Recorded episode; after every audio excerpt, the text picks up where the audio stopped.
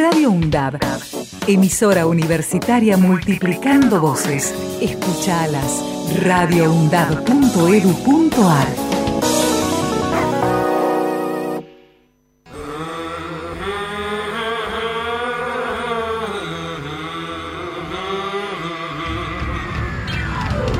De boca en boca, los miércoles desde las 15 por Radio UNDAB.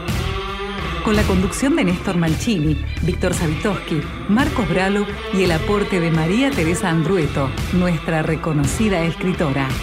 De boca en boca.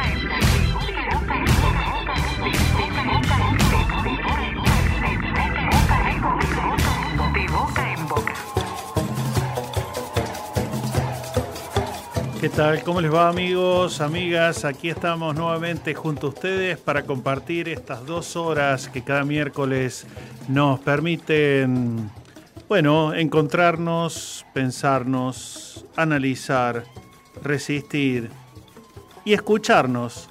Algo que es tan necesario, diría eh, modestamente, en esta época, en estas décadas últimas que vivimos recuperar la capacidad de escucharnos, de no estar pendiente de lo que yo exclusivamente quiero comunicar, quiero decir, y eh, sin prestar atención al otro, a la otra que está conmigo, con el cual me encuentro, con la cual me encuentro. Y mucho menos una comunicación que vaya por los carriles de la incitación a la violencia algo que, bueno, estamos viendo ocurre frecuentemente en ámbitos eh, de todo tipo. Hoy eh, hemos tenido, hasta hace un rato nada más, eh, lo que es la inauguración del periodo de sesiones del Congreso de la Nación, con un discurso mm, bastante extenso, pero al mismo tiempo creo que mm, rico como para analizar lo que ahí, bueno, mm, fue a rendir eh, el presidente de la Nación, Alberto Fernández. Nosotros eh, felices porque, por un lado, nuestra compañera de equipo, María Teresa Andrueto, estuvo presentando, lanzando ahí en la comunidad de Miterruño, en Córdoba, más precisamente en Villa Allende, lo que fue mm, eh, la presentación de su nuevo libro, Aldao y lo que tiene que ver eh, también con, bueno, ahí la Casa de la Cultura de Villa con, eh, bueno, la librería chiquita pero tan trabajada eh, que en Villa Allende también fue parte de esa iniciativa, un auditorio absolutamente lleno con gente que quedó afuera. Y bueno, ya mm, la posibilidad de pronto tal vez saborear eh, a fondo esa nueva obra literaria y también charlar en extenso con nuestra Tere. Y también eh, agradecer porque hemos tenido una buena cantidad de visitas eh, con la entrevista que la semana pasada mantuvimos con Virgelina Chará. Ustedes recordarán las tres jornadas, 72 horas de tejido por la memoria, la paz, la verdad y el derecho a la vida eh, una charla que tuvo de todo tipo de condimentos, eh, a propósito de que hubo desde canto hasta charlas con quienes estaban circulando por la Casa de la Paz y que fue en el preciso momento en que se lanzaban esas 72 horas. Así que contentos porque nuestro Face de boca en boca estuvo también vistiéndose con las, eh, bueno, visitas de ustedes, también en los comentarios que nos acercan siempre. Y nosotros que cada miércoles, por supuesto, llevamos adelante esta propuesta, eh, además de tenerla María Teresa Andrueto con Marcos Bralo en los controles, hoy ya creo recuperado del país trasandino, mm, me ha dicho que sí va a estar, lo vamos a tener a nuestro compañero de equipo Víctor Savitoski, que está todavía aterrizando por estas tierras eh, de Quilmes, de Buenos Aires, y eh, quien les habla, Néstor Mancini. Así que vamos a, por supuesto, ponernos en marcha en un mes llenísimo de, eventos, de informaciones, de actividades. Eh, el mes de la mujer, particularmente o más decididamente respecto de otros meses. Eh, un mes donde vamos a tener el Foro Mundial de Derechos Humanos ahí por el 20 al 24. Bueno, muchísimo para compartir con ustedes en esta tarde, así que nos ponemos en marcha. Esto es De Boca en Boca.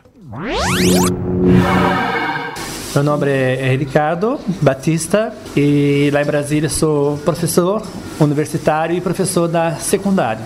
Eu quero mandar um abraço a todos os ouvintes do programa Boca a Boca.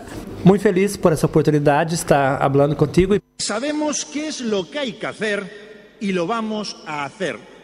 Y por eso hacemos lo que hemos dicho que íbamos a hacer y por eso seguiremos haciendo aquello que nos toca hacer, a pesar de que alguno no se crea que vamos a hacer los que hemos dicho que íbamos a hacer.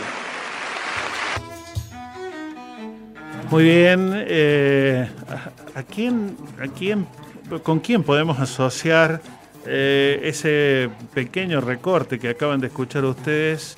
Eh, hoy, por ejemplo, ¿no? Alguien que se la pasó solamente insultando en todo momento que el presidente de la nación hablaba, porque no tiene otra, parece, habilidad, siendo que fue elegido por algunas personas para ser diputado de la nación.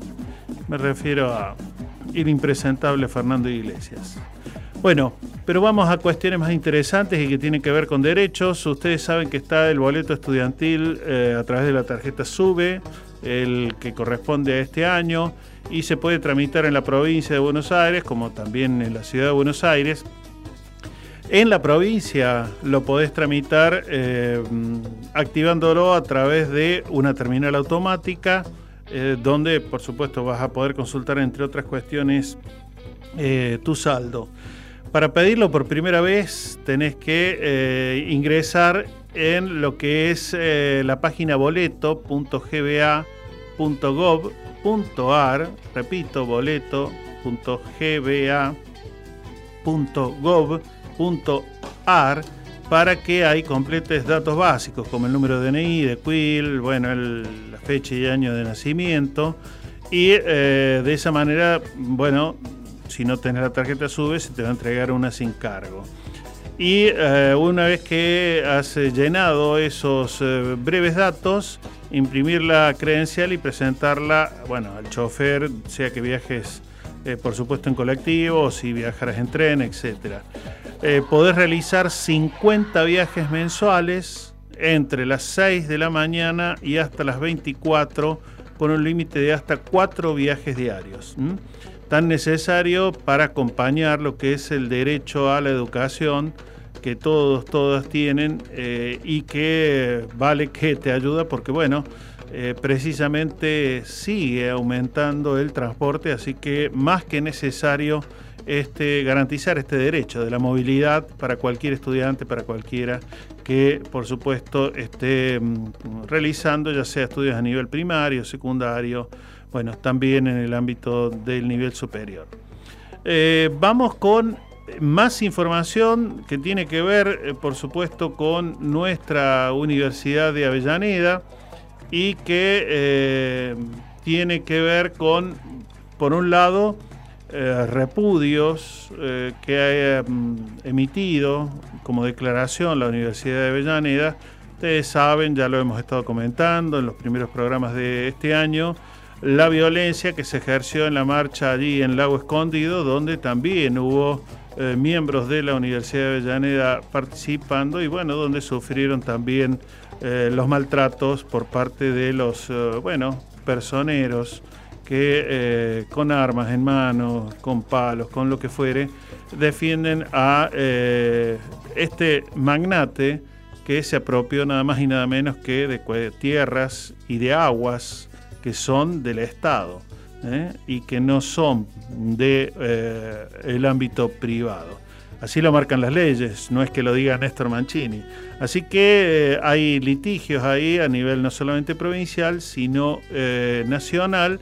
Y bueno, la UNDAV expresó su respaldo al estudiante de la carrera de abogacía, Gabriel Berrospe, que participó junto a muchos otros eh, miembros de distintas organizaciones educativas y de otro tipo en la marcha que se realizó en febrero de este año en Lago Escondido. Por otra parte, también eh, contarte, y esto creo que te va a interesar también mucho, eh, hay cursos presenciales gratuitos que se van a estar dictando. Eh, esto va a tener lugar en la Cruz Roja, aquí en la filial de Villa Domínico. Son cursos gratis de formación profesional. Cursos gratis. Te menciono cuáles. Eh, por ejemplo, auxiliar de familia especializado en cuidado de niños. O también auxiliar en cuidados de adultos mayores o también auxiliar de familia especializado en cuidados de personas con discapacidad. Todos los cursos son cuatrimestrales, se cursan habitualmente menos los jueves, de lunes a viernes, de 15 a 19. Así que eh, podés realizarlo en este caso se brindan en la filial Villa Domínico de la Cruz Roja Argentina, creo que ahí en la calle Bransen, muy cerca de Parque Domínico. Y eh, el único requisito es formar parte de alguna institución de Avellaneda, ya sea como colaborador, como empleado, empleada. Así que eh, en ese sentido inician los cursos el 13 de este mes de abril. Te podés acercar eh, te doy exacta la, dirección. Es Centenario Uruguayo 1036. Centenario Uruguayo sería casi Bransen en Villa Domínico. Lo podés hacer mm, en cualquier momento entre las 8 y las 18 horas. Ahí vas a ver que necesitas, bueno, llevar alguna papeleta, fotocopia del DNI, bueno, y esas cosas. Así que vamos a estar recordándolo, pero ya te repito, cursos gratis de formación profesional, auxiliar de familia especializado en cuidado de niños, o también puede ser de adultos mayores, o de personas con discapacidad. Mucha información hay de las universidades. Eh, en el discurso de hoy reclamó el presidente de la Nación lo que ya en la Comisión eh, de Educación se aprobó para que el Congreso dé aprobación a la creación, ya a la oficialización de cinco nuevas universidades públicas, eh, mayoritariamente serían aquí en la provincia de Buenos Aires y también, por ejemplo, en Río Tercero, en Córdoba. Así que eh, llegaríamos a 62 universidades, si la memoria no me falla, y como decíamos y recordamos siempre, luego vamos a estar comentando lo que nuestro rector eh, Jorge Calzoni ha dado cuenta en estos días, que ya este año, sin lo que fue el reacomodamiento después de la pandemia del 2022, ha habido una buena y numerosa cantidad de inscriptos a carreras en la mayoría de las universidades públicas y por supuesto nuestra Universidad de Avellaneda no ha sido la excepción en esa numerosa cantidad de inscriptos y de inscriptas. Radio UNDAD, docentes, no docentes y estudiantes tienen que decir. Radio UNDAD, la radio de la Universidad Nacional de Avellaneda. Hacemos pie. Recorremos todos los paisajes de la ciudad de Avellaneda y los distintos escenarios barriales, con agenda propia. Hacemos pie, paisajes y escenarios, de lunes a viernes de 10 a 12 horas. Hacemos pie. Diario UNDAB, de lunes a viernes de 9 a 10 de la mañana realizamos un repaso por la actualidad universitaria en las voces de los protagonistas. Diario UNDAB Entrevistas a referentes sociales, culturales y académicos. Diario UNDAB, de lunes a viernes a las 9 de la mañana. ¡Hey, Zoe! ¿Viste lo que publicaron en Radio UNDAB? No, no, no, no, ¿qué? ¿Qué? Me lo perdí. No, no, es espectacular, tenés que buscarlo. ¿Pero cómo? ¿Dónde? Eh, en las redes sociales. Pero Facebook, Twitter, Instagram. Exactamente. Búscalo como UNDAB Medios. Ahí encontrás todos los contenidos de los medios de comunicación oficiales de la UNDAB. No, Alfredo, ya me pongo a buscarlo. UNDAB Medios en Twitter, Facebook e Instagram. Aruna, Asociación de Radiodifusoras Universitarias Nacionales Argentinas. Somos 63 radios en cada región del país. De este a oeste y de oeste a este. Somos radios universitarias. Somos plurales. De norte a sur y de sur a norte. Somos federales. Recorriendo todas las regiones Somos Aruna. Todas las provincias. Comunicación Federal. Desde nuestras universidades. Aruna. Asociación de Radiodifusoras Universitarias Nacionales Argentinas.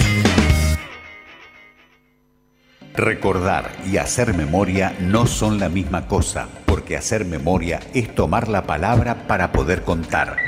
Si preguntan por vos, la nueva novela de Nerio Tello, una historia hecha de retazos con el amor cómplice y el pasado reciente como una herida colectiva que todavía sangra. Si preguntan por vos, de Nerio Tello, disponible en todas las librerías. Ediciones SICUS, libros para una cultura de la integración.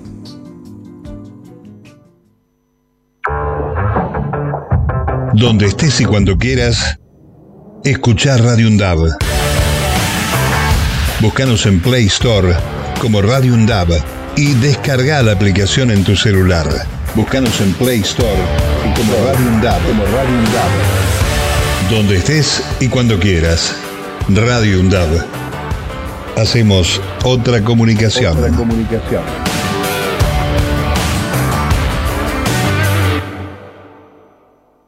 Diálogo Internacional, el programa conducido por Atilio Borón, una producción de Radio UNDAP y Somos Radio AM530. Diálogo Internacional, con la participación especial de la periodista Telma Luzani, junto a un equipo integrado por Paula Klachko, Federico Montero y Marcelo Rodríguez. Sábados de 18 a 20 horas. Repetición los martes a las 18. Diálogo Internacional. Radio UNDAP la voz de la comunidad universitaria de Avellaneda. Radio UNDAP.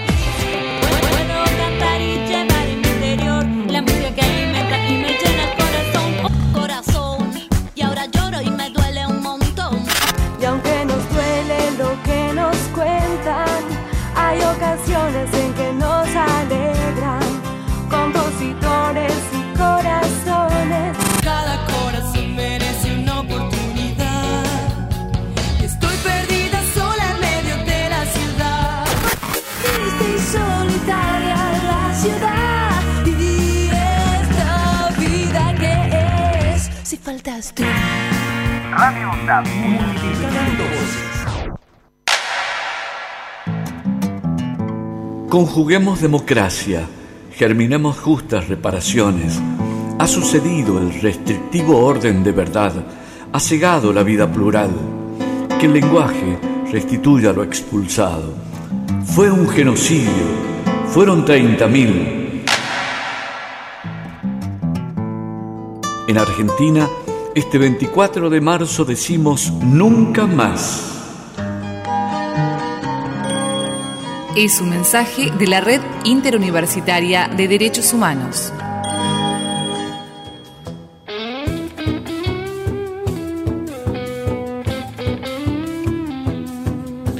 Muy bien amigos, eh, decíamos recién que eh, se inscribieron más de 6.000 estudiantes en la UNDAP para este año, en este primer cuatrimestre 2023. Y eh, bueno, muchos de los inscriptos eh, van a cursarlo en la sede Piñeiro, que es donde se concentra la mayor disponibilidad de infraestructura edilicia.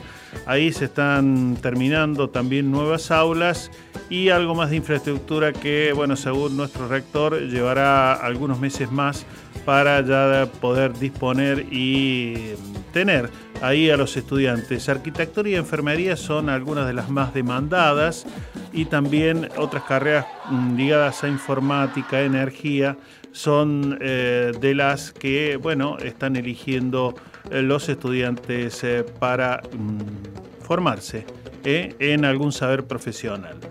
Agradezco el envío del boletín de lo que es, bueno, la eh, agencia vinculada a los temas de la mujer de las Naciones Unidas, eh, dado que en este mes que finalizó se celebró el Día Internacional de la Mujer y la Niña en la Ciencia y eh, se centra precisamente en los objetivos de desarrollo sostenible que se han mm, promovido desde Naciones Unidas hasta 2030.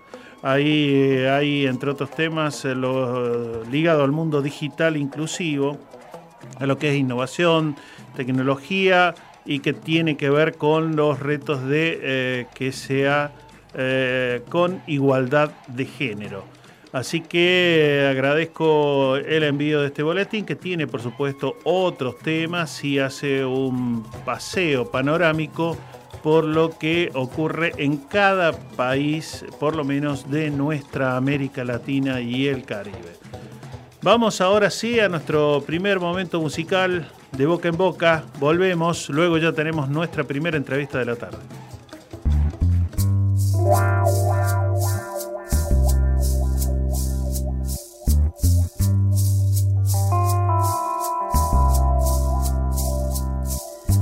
Hay en la noche un grito y se escucha lejano. Cuentan al sur, es la voz del silencio. En este armario hay un gato encerrado. Porque una mujer, porque una mujer defendió su derecho. De la montaña se escucha la voz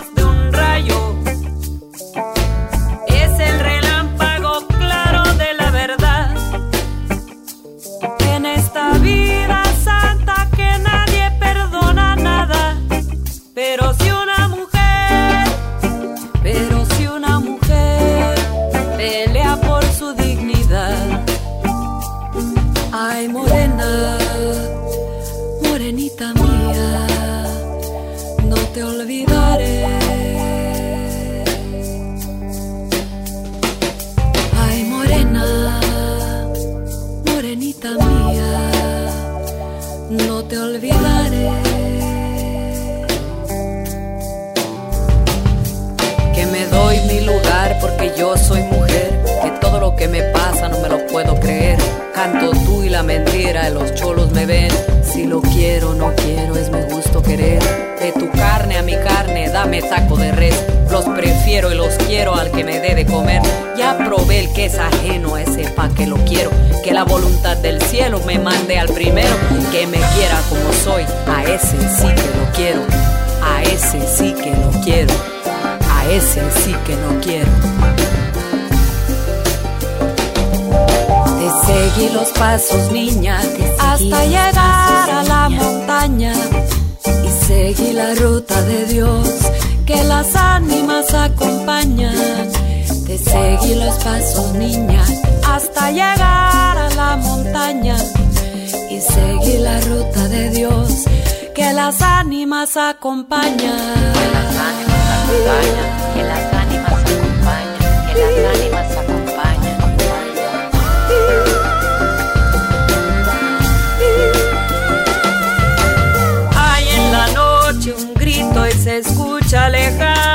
Hay en la noche un grito. Cuentan al sur, es la voz del silencio. En este armario hay un gato encerrado.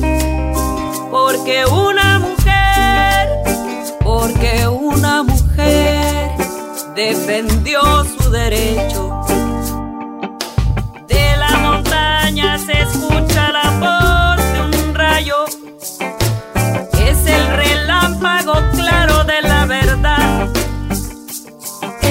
esta vida santa que nadie perdona nada. Pero si una mujer, pero si una mujer pelea por su dignidad. Ay, morena, morenita mía, no te olvidaré. Madre preciosa, madre cariñosa, madre misericordiosa. Pensando en nuestra América.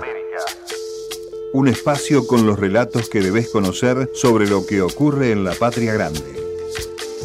Pensando en nuestra América.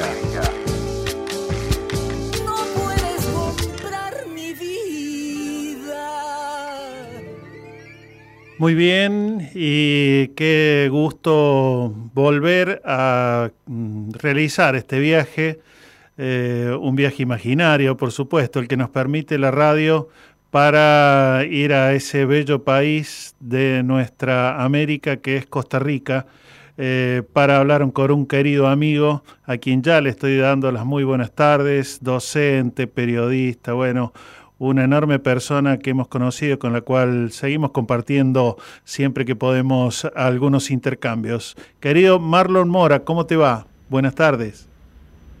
Un abrazo, Néstor.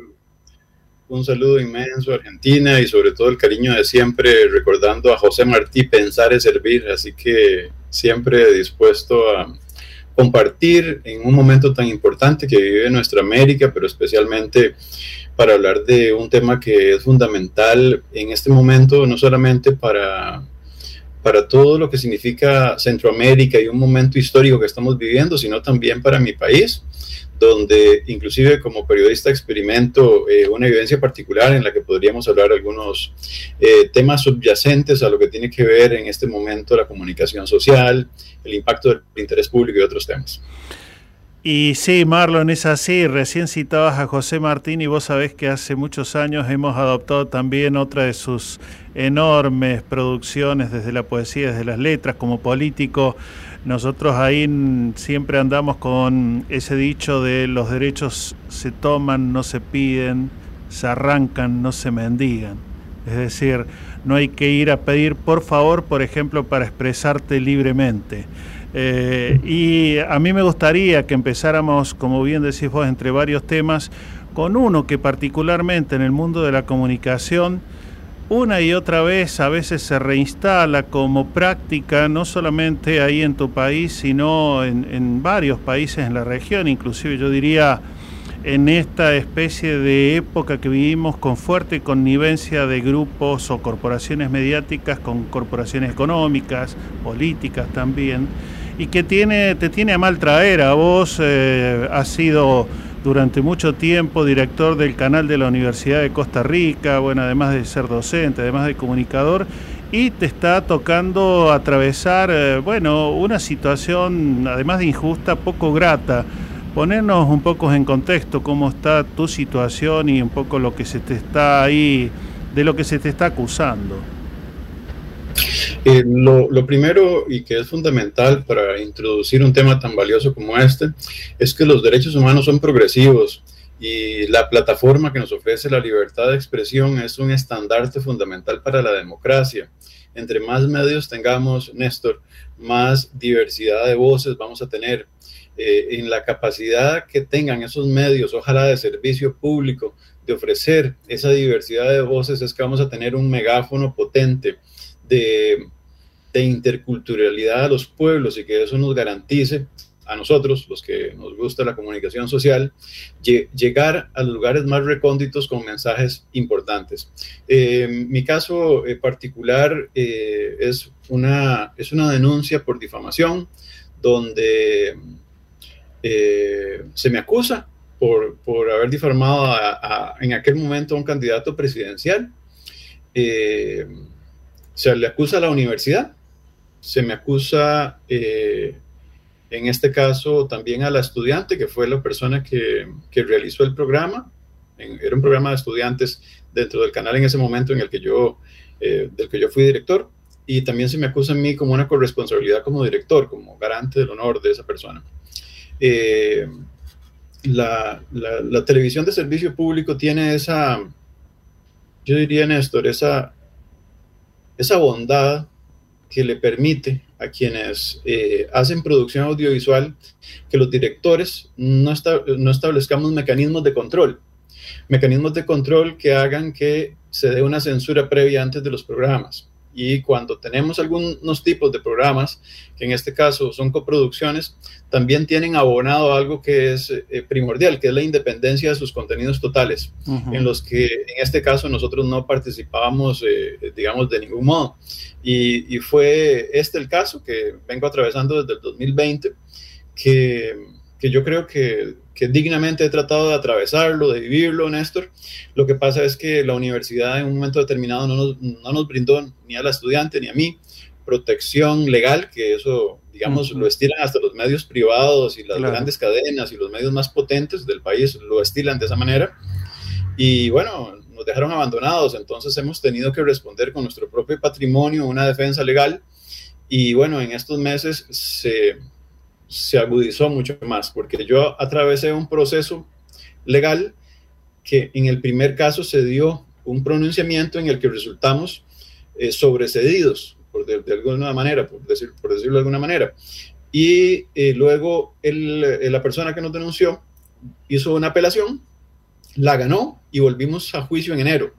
Pero en juicio, el juicio que inició en enero ya, ya no estaba ni la universidad ni estaba, digamos, eh, la estudiante, porque la, la, universidad, la persona denunciante decidió sacarla del partido, ¿verdad? Eh, ya no, no, no, reclamar nada, aunque uh -huh. la universidad pudo haber reclamado costas, no lo hizo tampoco, ¿verdad? Porque la universidad tuvo que, que a ver, que hacer una serie de gastos para el primer juicio y no, no decidió no, no, no cobrar nada. Eso quiere decir que tuvo que haberse dado algún tipo de, de negociación en, claro. entre esas partes que yo no lo conozco, ¿verdad? Uh -huh. eh, me parece que la universidad pública debería de, de, hacer esas cosas públicas también, ¿verdad? Eh, a propósito de la transparencia, a propósito de una serie de cosas que para mí se han convertido en algo fundamental y que he aprendido mucho con este caso. Eh, la estudiante, obviamente, supongo por un tema de, de, todo lo que se ha significado llevar esta carga, decidió conciliar eh, y bueno, quedé solo, Néstor. Eh, lo peor no era quedar solo, porque bueno, era una cosa que yo había venido llevando sobre mis hombros, sino Néstor, que en este momento están embargados todos mis bienes, están embargados eh, mis, mis, inclusive mis cuentas bancarias, Néstor. Esto quiere decir que uno, como periodista, si hace investigación en un momento determinado y, hace eh, trabajos que puedan garantizar eh, un muy buen periodismo, pero pone en riesgo a alguna persona, este tipo de personas podrían ver en mi caso la oportunidad de silenciar muchas voces y creo que eso es una de las cosas más peligrosas y es ahí donde yo digo que, que recuerdo perfectamente las palabras de un caricaturista que entrevisté en el 2012 a propósito de todo el caso de Charlie Hebdo. Sí eh, me coment, per, perdón, 2014, 2014, y me comentaba el, el, el, el ¿cómo se llama? El, caricaturista Charlie Hebdo, me decía, eh, en Charlie Hebdo ya quedamos muy poquitas personas, todas las grandes figuras eh, se fueron eh, a partir de la fama que tomó el, medio y que esas grandes figuras retomaron, digamos, un puesto importante a nivel mundial, no solamente como conferencistas, sino como caricaturistas y artistas. Pero me decía, los que nos quedamos, ya nos daba mucho miedo tocar temas que podrían vincular grandes corporaciones, porque las corporaciones tienen abogados muy potentes que llegan con una estructura económica y atraviesan los medios. Y eso me decía él, es peligroso para la democracia, es muy peligroso para el buen periodismo, es muy peligroso para la denuncia, es muy peligroso para todos los temas de corrupción. Y vea que en este caso el, caricaturista estaba hablando de corporaciones, por ejemplo, que pueden vender comida que de repente guarda un esquema calórico que podría afectar la salud de las personas o que la bebida uh -huh. que las personas podrían estar consumiendo no guarda los esquemas de la nutrición como debería ser, ¿verdad? Entonces, él, él me decía, corporaciones como esas, ¿verdad? Hoy yo, eh, casi que 10 años después de haber hecho esa entrevista, 9 años después, eh, me preocupa muchísimo, Néstor, que podamos estar en Costa Rica viviendo un momento histórico en el que muchas personas podrían ver de la suspicacia la oportunidad de cerrar el periodismo investigativo, uh -huh. de acortar la posibilidad de hacer investigación desde la corrupción, por ejemplo, ¿verdad? De la gente corrupta que hace cosas y que de un momento a otro podrían ser eh, eh, grandes empresarios, ¿verdad? Eh, y bueno, yo, yo, estoy preocupado, estoy tratando de levantar la bandera por el buen periodismo. En todo caso, Néstor, me he dedicado por más de 20 años a esto he entrevistado, he participado en las últimas cuatro contiendas electorales en nuestro país. En la última elección participaron una cantidad de candidatos que era asombrosa. Yo entrevisté a todos, Néstor, a todos y cada uno. De, de, esas personas que participaron en el proceso electoral, además fui a sus casas para entrevistarlos. Hice una semblanza y hice una entrevista dura, también respetuosa. Eso me ha caracterizado a mí toda la vida. Y hoy estoy enfrentando una situación en la que el proceso intimidatorio, el acoso es es el sí. símil del día cotidiano en este juicio que este viernes espero, eh, digamos, se, se, dictamine un resultado que obviamente nunca pondría yo la fe en los jueces, pero sí pondría la fe en la justicia. y sé que el sistema interamericano sí me haría justicia, así que espero que Costa Rica no pase la vergüenza de, de fallar a un sistema que tiene claro que la libertad de expresión es fundamental para la democracia. Claro, y eh, Marlon, entonces, eh, eventualmente, si eh, la decisión, digamos, fuera lo que se considera, mm, bueno, una injusticia, porque, bueno, no está suficientemente probado de que hayas cometido algún tipo de delito, tendrías la chance, entonces, se desprende de lo que vos estás mencionando, de acudir a la Comisión Interamericana, ¿no?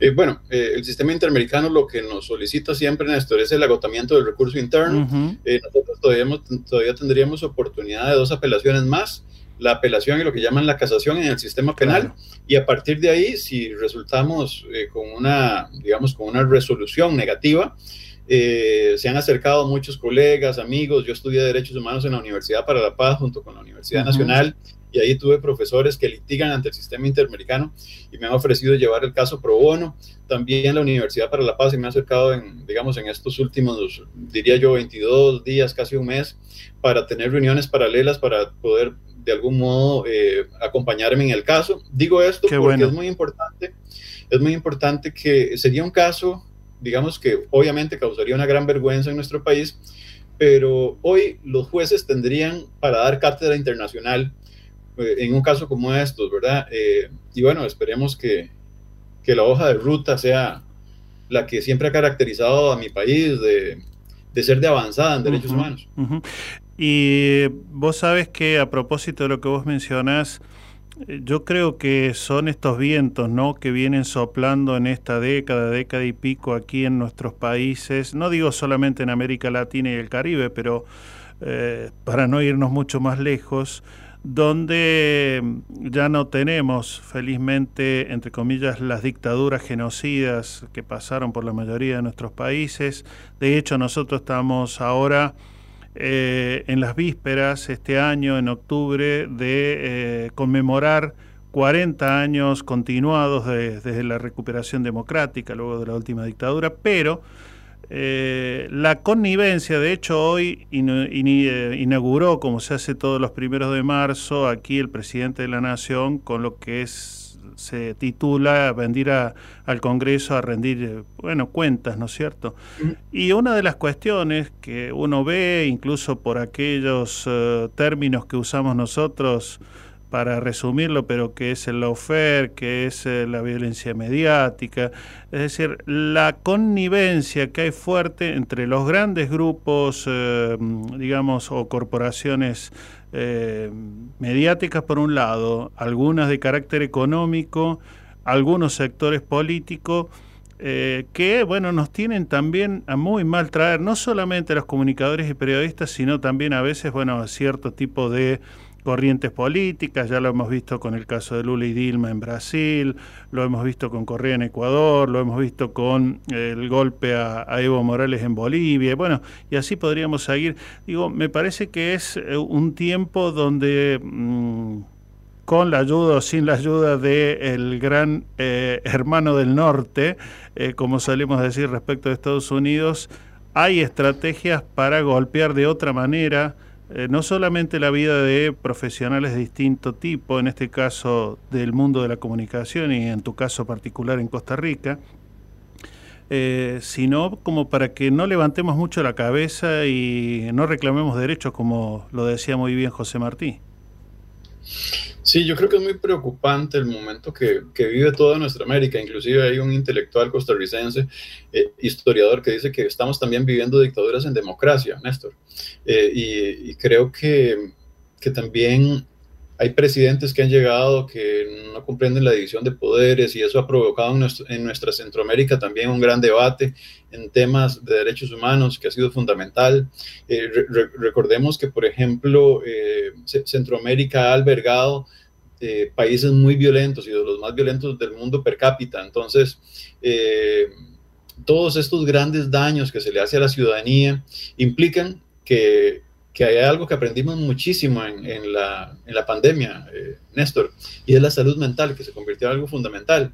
y, hago esa analogía porque en nuestro país, Néstor, en época de, de pandemia, el, eh, a ver, la mayor cantidad de personas que fallecían en el primer lugar, en el número uno, eran los, eh, los accidentes de tránsito, Néstor. Claro. Y, y resulta que en la pandemia, como las calles se cerraron y todo esto, el, el- el lugar número uno lo, lo ocuparon los suicidios, Néstor, por un año. Imagínate qué grave. Y, y esto fue tan grave porque escalonó a que la segunda causa de muerte en jóvenes era el suicidio. Mm. Entonces, lo que quiero tratar de presentarte es una analogía en cómo estas tensiones, estos amedrentamientos, estos acosos, todo este tipo de cosas, hay personas que puede ser que no puedan lidiar con ellas y puede afectar su salud mental. Y, y su salud mental y su trabajo profesional, ¿verdad? Que, que podría traer en un momento determinado la, la- la incoherencia de poder hacer su, su labor como periodistas, que también la podrían eh, de repente eh, en, en medios de comunicación como personas que generan opinión, me refiero mucho al trabajo de los sociólogos, que ha sido fundamental Ujú. durante mucho tiempo. También eh, muchas personas involucradas en el sistema del análisis desde las ciencias políticas, ¿verdad? Entonces, eh, y, y ni qué decir de las personas que andan haciendo labor fundamental de derechos humanos en toda nuestra América, que la están pasando mal y que han tenido que, que salir de sus países. Recientemente, el año pasado, eh, colaboraba en un taller eh, tratando de formar personas para que utilizaran dispositivos móviles para hacer periodismo. Y, en Costa Rica tenemos la mayor cantidad de eh, periodistas nicaragüenses que se han tenido que venir a exiliar, eh, eh, Néstor. Entonces, para, para ponerte un ejemplo, los hermanos de nuestro país acá, a la pura par, viven una inconsistencia de prácticas deficitarias alrededor de cómo ellos podrían hacer un periodismo legítimo y de debate que es fundamental para la salud de nuestras democracias. Mm. Sí, eh, bueno, no- nosotros aquí hoy también, mm, casi eh, tratando de retomar algunas cuestiones vinculadas a tu caso, hay un fuerte descreimiento a lo que es el Poder Judicial, particularmente la Corte Suprema de Justicia de la Nación, que eh, ha aparecido en, por ejemplo, en, en- audios eh, con acuerdos espurios entre un gran magnate inglés que aquí tiene casi toda la Patagonia en sus manos, incluso ha cerrado un lago que es de dominio público y, ha echado a los pueblos originarios de sus tierras. Eh, y eh, sin embargo, bueno, estamos eh, frente a eso, ¿no? Por un lado, en otra época había otros sectores de, digamos, con debilitamiento de su imagen, o lo siguen siendo, como puede ser parte del sector de los partidos políticos, eh, o la iglesia, que también ha perdido cierta credibilidad. Pero eh, nosotros, particularmente en Argentina, estamos viviendo un momento de fuerte cuestionamiento a lo que es el Poder Judicial que toma casi todas las decisiones a favor de grandes grupos concentrados y no de los ciudadanos del día a día, eh, inclusive los ciudadanos que son ahí dejados como bien vos mencionás ahí en tu caso, solitos, solitos, sin el apoyo institucional o sin el apoyo, bueno, de- del grupo de pertenencia eh, en el que estés. Eh, creo que aquí también eh, el mundo, no solamente académico, sino de las organizaciones sociales, eh, sean o no de derechos humanos, se debe una revisión, por un lado, calculo, eh, no sé si estarás de acuerdo, de aquello que supuestamente forma parte de los estatutos de cada una de las eh, instituciones, que son los códigos de ética. Sí, yo creo que, estamos viviendo un momento eh, difícil también para la educación pública. La educación pública en la que a, la escuela que yo iba cuando era un niño se, se ha venido también, ha estado viviendo una metamorfosis desde, diría, desde los años 90 hacia arriba y, ha tenido una afectación sistemática en lo que eh, de algún modo se ha significado eh, lo que diría yo el empobrecimiento de esa educación en detrimento de la ciudadanía, porque esas facturas se van pagando eh, conforme avanzan las décadas, ¿verdad? Y tenemos hoy una universidad pública, ¿verdad? Que yo siempre hago esa separación, ¿verdad? La, universidad es- está administrada por personas Y yo creo que las personas en este caso que no han sido sensibles a mi caso, que no pudieron comprenderlo, que no saben que los estudiantes son la razón de ser y que no podían dejar por lo menos a las estudiantes solas sin un abogado, eh, eh, eso, eso es una fatalidad, Néstor, es una fatalidad. Eh, sin, los, sin los estudiantes las universidades no serían nada, ¿verdad? Entonces, eh, no olvidemos esa competencia, no, no olvidemos eso de, de, de, saber escuchar, ¿verdad? Creo que en ese, en ese código de ética, ¿verdad? No solamente de la institucionalidad, sino también, por supuesto, de quienes en este caso eh, pueden desde la educación dar un impacto importante en la concientización sería fundamental. Mm. Pero, pero bueno, es, estamos, estamos atravesando esa... Eh, ese cambio de chip que ha provocado también el Internet, que han provocado los medios sociales, que inclusive los medios sociales han, han cambiado el esquema de hacer política. Eh, recordemos que cuando Bill Clinton quería llegar a la presidencia enviaba correos electrónicos, pero bueno, eh, des, después se dieron cuenta Obama que podía, eh, digamos, con un discurso potente, utilizar las redes para su conveniencia, desde discursos estructurados por medio de esa red, ¿verdad? Que, que nos recuerda eh, eh, Ignacio Ramonet de la importancia uh -huh. del wiki a la hora de establecer el mensaje, ¿verdad? Que es la posibilidad de hacer nodos de mensajes que hagan de algún modo un impacto en la ciudadanía, ¿verdad? Y es ahí donde otra vez habría que recordar a, Gramsci de, de, la falta de estructura que ha perdido la trinchera ideológica, la escuela, la iglesia, todas aquellas estas estructuras que ahora mencionabas, que han venido en detrimento, que se han empobrecido, que ya no tienen eh, ese, esa voz, ese liderazgo. Yo recuerdo, Néstor, eh, era un gusto escuchar en los 90, todavía a, a, principios del 2000, a los rectores expresarse en editoriales. Uh -huh. Era riquísimo verlos escribiendo y generando opinión. Hoy hacen videos, si quieren casi que algunos, eh, eh, hacer, hacer de TikTokers, ¿verdad? Claro. Eh, perdona que los lleve a esta trinchera tan, tal vez tan deficitaria, porque esto no, no es algo que yo quiera tra tratar mal a, al, al, ecosistema que se mueve en el TikTok, no, para nada, S sino que tenían un lugar, un aplomo, y lo hemos perdido. Mm. Y entonces, el, el potencial de Ramonet desde el wiki generando conocimiento para construir una red que ahora de manera sofisticada algunos les dicen hagamos networking, ¿verdad? Pero eh, es eso, ¿verdad? Uh -huh. Paralelamente a, a, una trinchera totalmente, eh, digamos, perdida en el tiempo, llana, uh -huh. sin montañas, sin la capacidad de poder ofrecerle a la ciudadanía un debate sano y rico. Y entonces tenemos lo que tenemos. Tenemos eh, eh, campañas como la última que se había dado en Estados Unidos, donde, donde la noticia falsa proliferó claro. y ocasionó que estudiáramos entonces las noticias falsas. Y ahora la aparición de un nuevo elemento en todo este esquema, que es lo que llaman troles. En, antes le decíamos baterías, pero esto eh, no debería llevar a ver un mensaje tan bonito, deberíamos de decirle perfiles falsos, mm. ¿verdad? Sí, y, y bueno y, y bueno, y eh, ya agradeciéndote todo este rato que, que nos brindas aquí a la radio pública de la Universidad Nacional de Avellaneda, Marlon, ahí me acordaba yo también de lo que en los 90, eh, ya que mencionabas a Ramonet y mencionabas a, a tanto de nuestros referentes, un Héctor Smukler con un Armand Matelar, eh, hablaban, pero particularmente para la formación en comunicación, de que se ponía demasiado el acento en los instrumentos y no tanto en el contenido, no tanto, eh, digamos, en, en, en el en, lo que tiene que ver con, con lo sustancial y, y, que en eso también costó dar pasos. Ahora tal vez convive, por un lado, profesionales que en todo caso han sabido mejorar en esos aspectos, por lo menos en, en un buen número, pero como bien decís vos, a veces las instituciones, ya sean las universitarias o las eclesiales, tienen medios y no siempre saben cómo utilizarlos eficazmente, eh, por lo menos desde sus grandes autoridades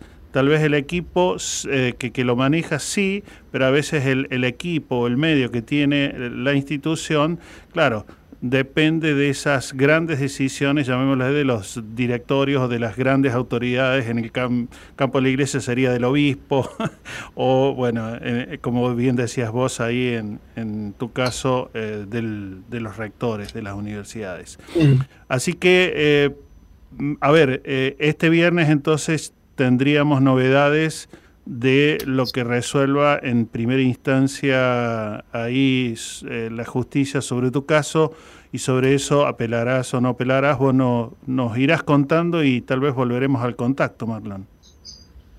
Néstor, muchas gracias por darme la oportunidad de, un poco comentar el caso. Creo que eh, durante todo este tiempo yo eh, no dije nada, lo viví en una soledad completa, pero cuando veo que esto, más que un caso en mi contra, podría ser en caso, un caso eh, que va a afectar a todos los colegas y que es un caso que, que causaría un, un grave, una grave afectación a nuestra democracia, eh, decidí abrirme y, y decir qué es lo que estoy viviendo y bueno, eh, ahí los colegas han podido un poco acompañarme en este duro tránsito. Por supuesto, lo nuestro aquí es una gotita en medio de un océano que, que tenés que recibir de apoyos, pero bueno, va nuestra solidaridad y un abrazo enorme y seguimos en contacto, Marlon, y te agradecemos mucho. Vale, un placer y un abrazo a los campeones argentinos. Eso, bueno, un abrazo grande. Chau, Vale, chau. Todas nuestras producciones las podés volver a escuchar en debocaenboca.wordpress.com.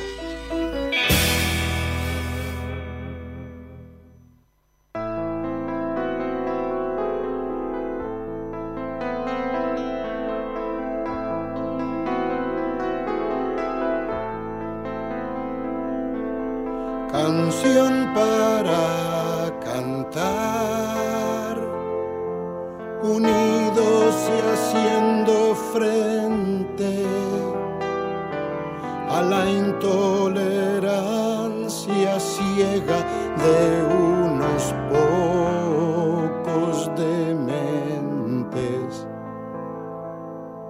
que arrastran en su discurso la sangre de un pueblo débil. Canción para las cosas que están pendientes. Justicia que queda chica donde la vida no vale por tantos gobiernos sordos, más fotos y más escraches. Canción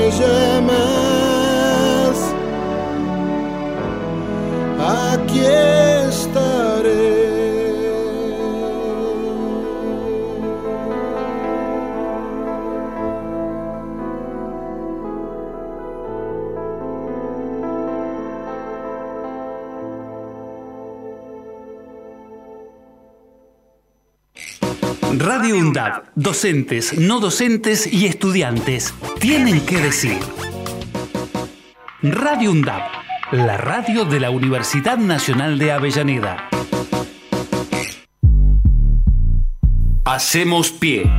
Recorremos todos los paisajes de la ciudad de Avellaneda y los distintos escenarios barriales, con agenda propia. Hacemos pie, paisajes y escenarios, de lunes a viernes de 10 a 12 horas. Hacemos pie.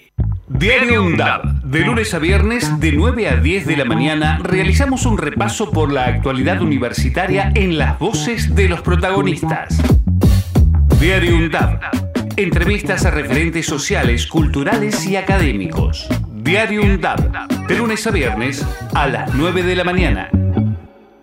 Hey, Zoe, ¿viste lo que publicaron en Radio UNDAB? No, no, no, no, ¿qué? ¿Qué? Me lo perdí. No, no, es espectacular, tenés que buscarlo. ¿Pero cómo? ¿Dónde? En las redes sociales. Pero Facebook, Twitter, Instagram. Exactamente. Búscalo como UNDAB Medios. Ahí encontrás todos los contenidos de los medios de comunicación oficiales de la UNDAB. No, Alfredo, ya me pongo a buscarlo. UNDAB Medios en Twitter, Facebook e Instagram.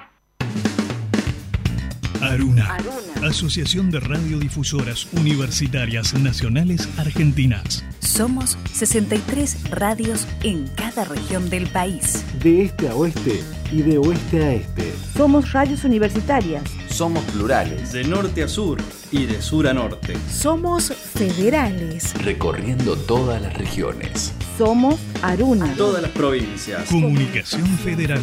Desde nuestras universidades. Aruna. Asociación de Radiodifusoras Universitarias Nacionales Argentinas.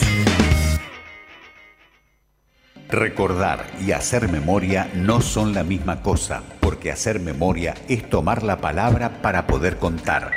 Si preguntan por vos, la nueva novela de Nerio Tello, una historia hecha de retazos con el amor cómplice y el pasado reciente como una herida colectiva que todavía sangra.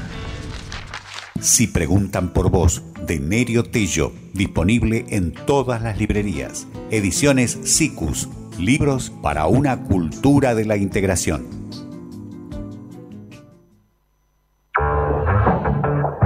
Donde estés y cuando quieras, escuchar Radio Undab.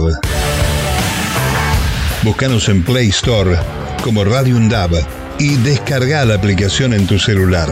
Búscanos en Play Store como Radio Undab, como Radio. Donde estés y cuando quieras. Radio Undab. Hacemos otra comunicación. Otra comunicación.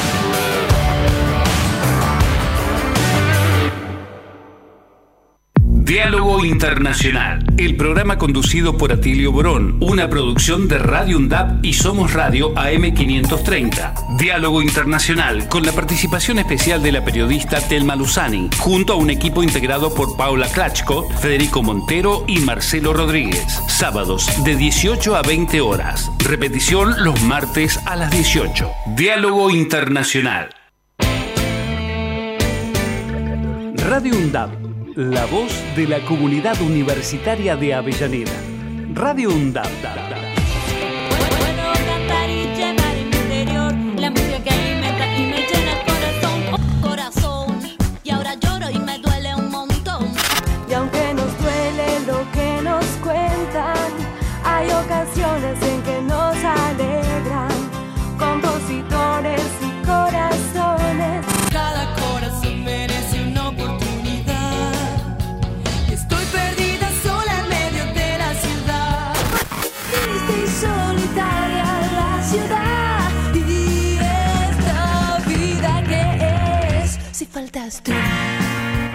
Radio UNDAB, multiplicando voces. Muy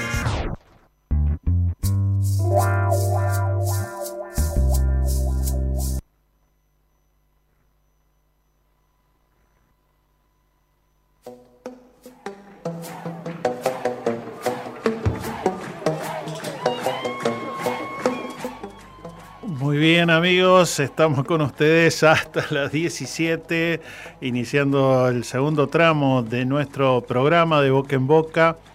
Algunas cifras, algunos números eh, en el ámbito de la provincia de Buenos Aires, en lo que refiere a nuestro eje, digamos, además de la comunicación, el de la educación han sido, mm, bueno, creados nuevos edificios escolares en la provincia, en toda la provincia me refiero, casi 150. Eh, también eh, nuevas instituciones eh, que amplían la oferta educativa y sobre todo se han abierto lo que se llaman centros socioeducativos en 16 distritos del conurbano bonaerense para revincular a niños, niñas, jóvenes que eventualmente habían dejado eh, de eh, ir regularmente a la escuela. Así que de esa manera se trata de eh, reforzar y por supuesto de garantizar a la mayor cantidad de niños, niñas y adolescentes jóvenes su derecho a la educación, además bueno de lo clásico, el equipamiento y la ampliación en casi 300 escuelas a jornada completa. Me refiero en este caso a las escuelas primarias, ¿no? que eh, llegarían ahora casi a bueno, 288 escuelas que asumen la jornada completa, es decir, la posibilidad que tu niño o niña no solamente curse las cuatro horas que habitualmente se cursan, sino también tenga luego eh, la siguiente jornada con las otras actividades que a veces eh, casi siempre uno las tenía a contraturno, que educación física y otras actividades. Así que bueno, algunos de los datos que tienen que ver con el ámbito de la educación en la provincia de Buenos Aires. Agradecemos al periódico de la cooperativa La Vaca, que bueno, uh, nos hace llegar como siempre su último número y que tiene que ver con uh, un gran tema, crecer, crear, cooperar. Eh, entre otras cosas, presentan un nuevo documental de las empresas sin patrón, de las que surgieron en aquel momento de la crisis de fines de los 90 y principio de, con, la del 2001. Eh, es el nuevo documental de La Vaca y presenta también en este mismo número eh, muchas experiencias que tienen que ver con cooperativas aceiteras, cooperativas eh, vinculadas al mundo de las golosinas, también de, eh, por ejemplo, de lo que tiene que ver con una fábrica de tornillos, con empresas recuperadas, en este caso donde, por ejemplo, los jóvenes, las camadas jóvenes tienen un buen protagonismo. Esto en varias localidades, no solamente del Gran Buenos Aires, sino también de ciudades como Rosario. Así que agradecemos a eh, la gente de La Vaca. Y ahora sí es el momento que llega con estas historias, estas crónicas. Inauguramos en este mes de la mujer lo que tiene que ver con, bueno, algunas historias a veces invisibilizadas con respecto a la mujer. En este caso de una escultora, Camille Claudel, de ella parte María Teresa Andrueto, pero también para hablar de tantas otras mujeres. Ahí va. María Teresa Andrueto está en De Boca en Boca. Las historias cotidianas cobran vuelo en Gente conmigo. La columna de María Teresa Andrueto. La puedes escuchar los miércoles desde las 15 por Radio UNDAP. Camille Claudel fue una escultora francesa con importante obra propia y también la escultora de las manos y los pies de las obras de Rodin, de quien fue colega, compañera, modelo y musa. Se conocieron cuando ella tenía 19 años y él 43.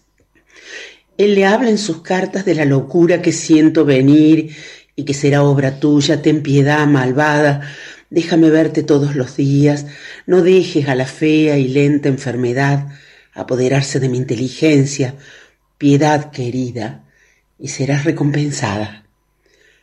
Pero la locura iba a ser para ella, no para él.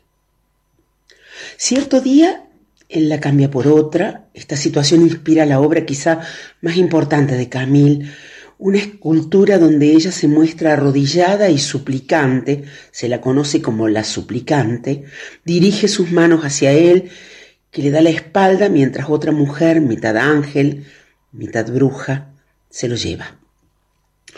Es muy talentosa, Camille. Le encargan monumentos, la invitan a salones de vanguardia, aparecen artículos en las revistas de arte, mientras ella, en medio de una crisis emocional, se encierra en su taller, se aleja del mundo, las crisis se agudizan, destruye sus obras, vive recluida y en la miseria. El único que la apoya es su padre, quien se niega a internarla, pero un día el padre muere y su hermano, el poeta ultracatólico Paul Claudel, la interna en el manicomio de Mont de Vergés, del cual, a pesar de su recuperación, nunca salió. Estuvo ahí los últimos 30 años de una vida que registra solo siete visitas, tal vez porque, como escribió Dostoyevsky, solo enfermando al vecino uno se convence de su propia salud. La locura de las mujeres. La loca del ático o del desván aparece en numerosas novelas desde la época victoriana. La más famosa, la loca más famosa, es Berta, la mujer que vive encerrada en el desván de la magnífica mansión de Edward Rochester en Jane la novela de Charlotte Brontë. Pero no es la única loca que vive en las alturas o en los sótanos. A través de esas locas, las escritoras daban rienda suelta a fantasías de liberación que en la realidad no podían permitirse. Mujeres cuyos sueños eran demasiado grandes para caber en los muros de lo doméstico.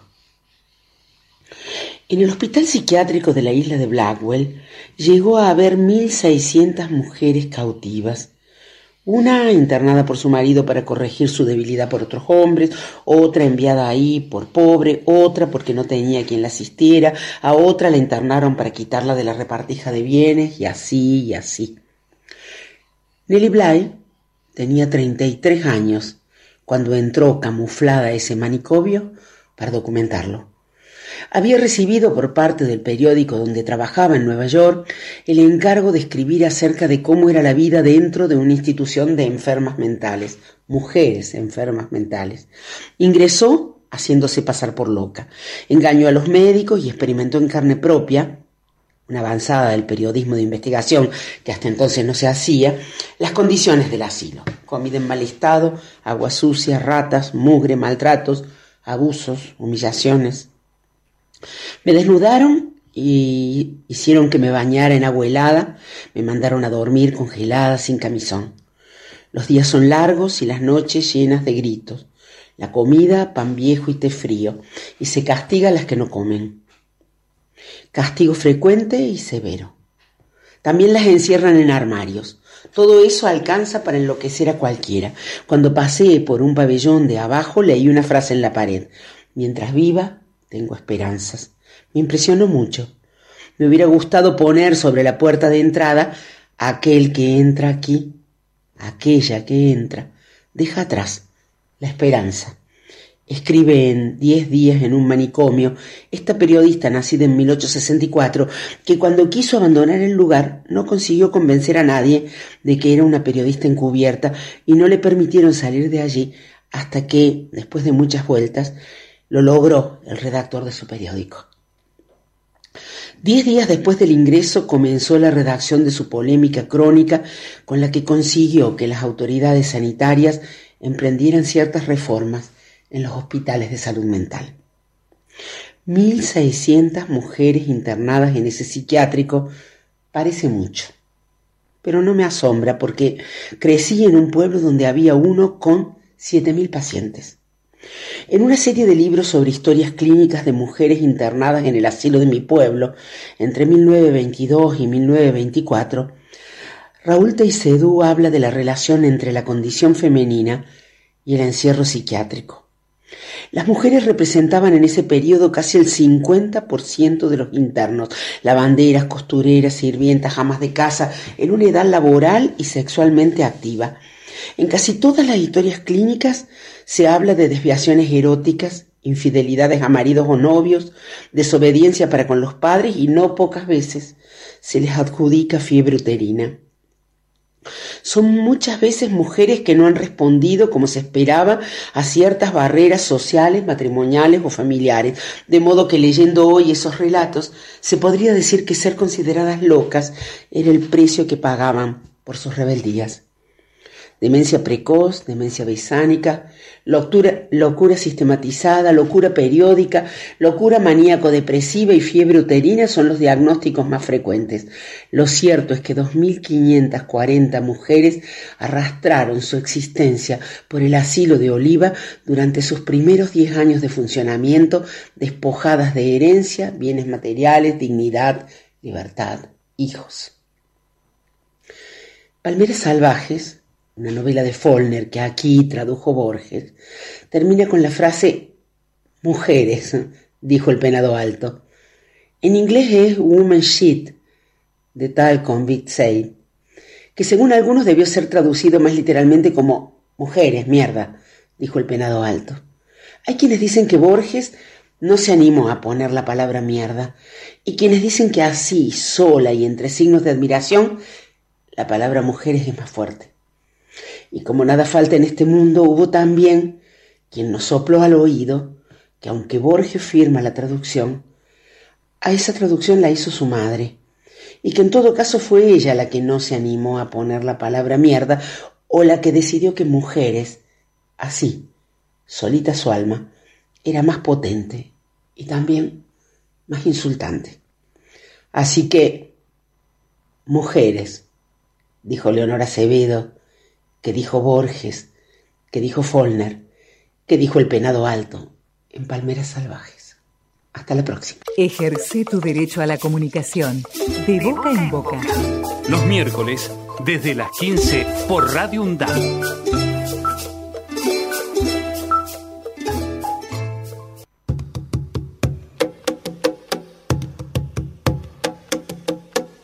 Tenía siete años apenas, apenas siete años. ¿Qué siete años? No llegaba a cinco siquiera.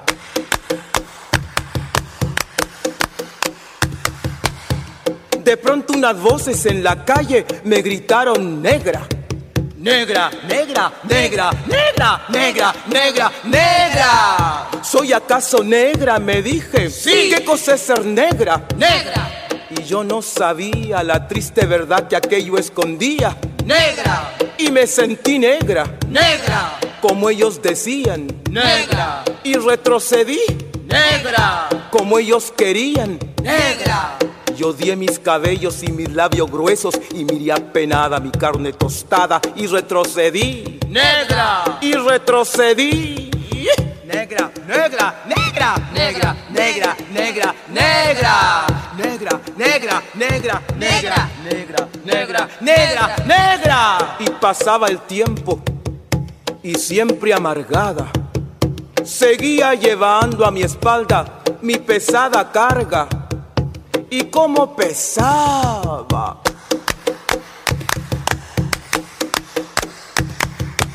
Me alací el cabello me polvé la cara y entre mis entrañas siempre resonaba la misma palabra. Negra, negra, negra, negra, negra, negra, negra. Hasta que un día que retrocedía, retrocedía y que iba a caer. Negra, negra, negra, negra, negra, negra, negra, negra, negra, negra, negra, negra, negra, negra, negra. ¿Y qué? ¿Y qué? Negra. Sí. Negra. Soy. Negra. Negra. Soy. Negra. Sí. Negra. Soy. Negra. Negra. Negra. Negra soy. De hoy en adelante no quiero laciar mi cabello. No quiero. Y voy a reírme de aquellos que por evitar, según ellos, que por evitarnos algún sinsabor llaman a los negros gente de color. ¿Y de qué color? Negro. ¿Y qué lindo suena? Negro. ¿Y qué ritmo tiene? Negro, negro, negro, negro, negro, negro, negro, negro, negro, negro, negro, negro, negro, negro, negro, al fin, al fin comprendí. Al fin. Ya no retrocedo. Al fin. Y avanzo segura. Al fin. Avanzo y espero. Al fin. Y bendigo al cielo porque quiso Dios que negro azabache fuese mi color y ya comprendí. Al fin. Ya tengo la llave. Negro, negro, negro, negro, negro, negro, negro, negro, negro, negro, negro, negro, negro, negro, negra soy. Los miércoles, desde las 15, De boca en boca está en la radio pública de la UNDAB, con la conducción de Néstor Mancini y todo el equipo.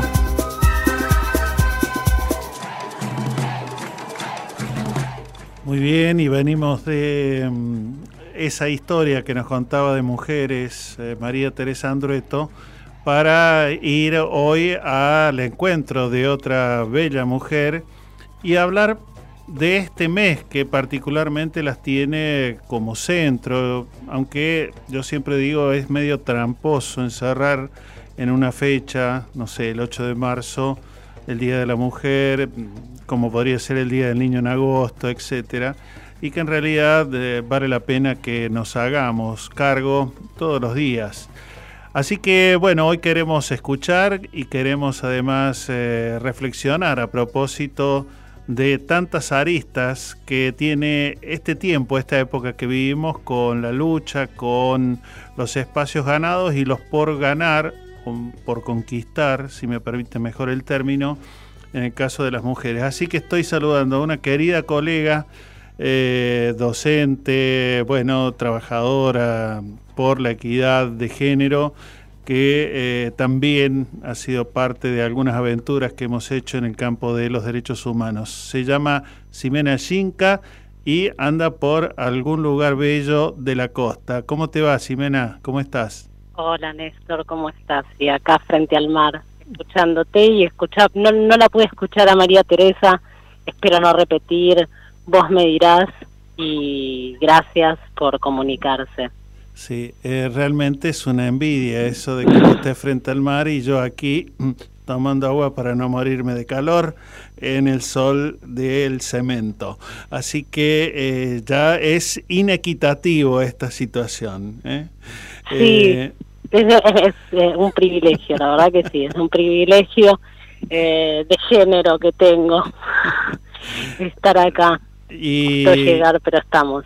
y bueno, sí. eh, y bueno, haciendo la tarea como educadora vos ahí y además como madre de... eh, ¿Cuánto tiene ahora? Dante tiene siete, Siete. y hoy empezó su ciclo lectivo de segundo grado. Así que me imagino ahí. Esas experiencias de los primeros años, tanto de él como seguramente las tuyas también. así Y que bueno, por ahí ya entrando en, en, en lo que decías, ¿no? Creo que em, lo que hablabas antes de que tiene que ser algo de lo cotidiano y no algo de una fecha y demás, yo creo que si bien venía en este tema y venía trabajando en la militancia feminista con feministas, te diría, para ponerle una fecha en mi edad, hoy tengo 46, desde los 19 años, en un programa con una militante feminista hermosa eh, que se fue ya hace unos años, Claudia Seltzer, hija de un periodista socialista. Gregorio. Y, sí, Gregorio Seltzer. Y ahí fue entonces que yo empecé a, mm, a, mm, a entender que esto de, la, de las diferencias y de las violencias que se viven cotidianamente también tenían que ver con el hecho de ser mujer, no solamente con el hecho de, de- de que puede ser de clase, de color, ¿no? Entonces quería decir antes de todo que yo siempre hablo de un feminismo que fui construyendo a lo largo de este tiempo y que es anticapitalista, antisexista y antirracista. Y me parece que eso es importante plantearlo desde dónde estamos hablando. Yo lo fui construyendo en estos años. Eh, pero no es cualquier feminismo, porque hay feminismos liberales también. Y hay feminismos cooptados eh, que celebran Mm, el 8 el 8M. sí. nosotras no tenemos nada que celebrar el 8M. No, no, porque además si uno recoge por lo menos la versión más conocida eh, que trae para fijar en el calendario un 8 de marzo, es, bueno, ni más ni menos que el asesinato de un montón de mujeres que luchaban por mejores condiciones de trabajo. Y ese es uno, en realidad. Tal ese cual. es uno que es el de Nueva York, cuando mueren en un incendio 129 mujeres, según la versión oficial, porque siempre tenemos que entender eso también. Claro. Son las versiones de versiones. Pero también hay otra, digamos, que está bastante eh, invisibilizada, pero podríamos decir que ha, ha sufrido bastantes censuras, que es el 8 de marzo de 1917, eh, conmemorado por las mujeres socialistas comunistas de, de principios de la de la Unión Soviética, ¿no? Claro. Y eh, quiero decir, ahí también se genera una lucha dentro de estos feminismos, de- dentro de los feminismos. Eh, el feminismo estadounidense que recién reconoce el 8M muchísimo después de lo que de lo que lo reconocieron las mujeres feministas socialistas en Estados Unidos, el 8M o, la celebración del Día Internacional de la Mujer Trabajadora que fue cambiando de fechas, ¿no? No sé si eso lo, lo hablaron con María Teresa, porque decías justamente que había hecho No, un en realidad, histórico. en realidad ahí vamos con, con unas crónicas, unas historias que ella siempre toma y en realidad tomaba desde otro lugar, desde la experiencia de una escultora, Camille Claudel, que fue Sí. compañera de Rodin, eh, y em, como también en algunos casos, eh, inclusive ligándolo con la experiencia de un hospital neuropsiquiátrico que está en nuestro pueblo natal, el de María Teresa y el mío, que es Oliva, eh, cómo las mujeres que molestaban en la sociedad eran tildadas de locas y encerradas, ni más ni menos que en esos lugares, ¿no? Así que no, no, no, eh, somos, somos. ¿Eh? Eran no, somos No. tildadas de locas. Pero, claro, bueno, más allá de ser tildada, pero ella no estaba loca y sin embargo eh, se la, bueno, hoy diríamos haciendo un, un- una, una noticia falsa o falseando la, la realidad, se las encerraba aunque no estuvieran locas. Sigue en- yo creo que sigue sucediendo de distintas Sí, maneras, ¿no? Como los claro. dispositivos de control y encierro y de vigilancia y de castigo Mm. eh, hacia todo cuerpo y en este caso la mujer subversivo o que de alguna manera se enfrenta a Mm. lo que es el poder establecido y hegemónico, eh, su- sucede eso, ¿no? Eh, se puede categorizar. eh, el otro día justamente lo hablábamos con una abogada acá, una abogada laboral, y el tema de la depresión postparto, porque las mujeres al día de hoy, y lo que te iba a comentar justamente, que el otro hito en mi vida que me hace dar cuenta de la diferencia de ser mujeres cuando soy mamá, ¿no? Ahí cambió absolutamente ciertos privilegios que tenía por ser mujer, blanca, eh, clase media, profesional, bueno, eh, un montón de, de- de cuestiones que no sé si vale la pena mencionar, pero que cuando soy madre y madre soltera, a cuidado exclusivo de mi hijo, bueno, eso ya me empieza a mostrar cómo eh, los privilegios son aún menores. Privilegios y no derechos, porque la verdad es que no son derechos. Claro. No funcionan así hoy, lamentablemente, eh, desde lo que es lo institucional. Ese sería tal vez uno de los pendientes o desafíos, como se suele usar también como término más común. Digo, ¿qué, ¿en qué otros eh, desafíos vos ponés el ojo de lo que todavía la mujer necesita tener eh, mayores garantías y mayor equidad?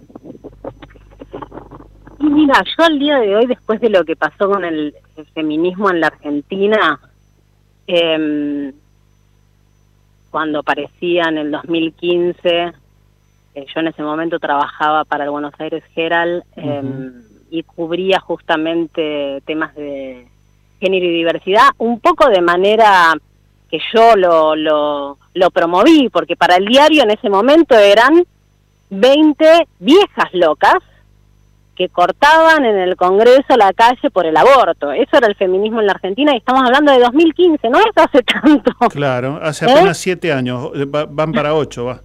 Claro, no es hace tanto. Y estamos hablando aparte de un medio como el Buenos Aires Herald, que fue el único que en su momento em, comunicaba sobre las desapariciones en la Argentina y sobre el trabajo de las madres y abuelas de Plaza de Mayo. Está en plena dictadura, ¿no? Em, así que, digamos, ahí fue, lo que te puedo decir es como que em, me sorprendía de repente tener que eh, promover estos temas en un medio que tenía que tiene cierto pero que bueno que realmente era eso no lo que pasaba a nivel eh, social e institucional en todos lados.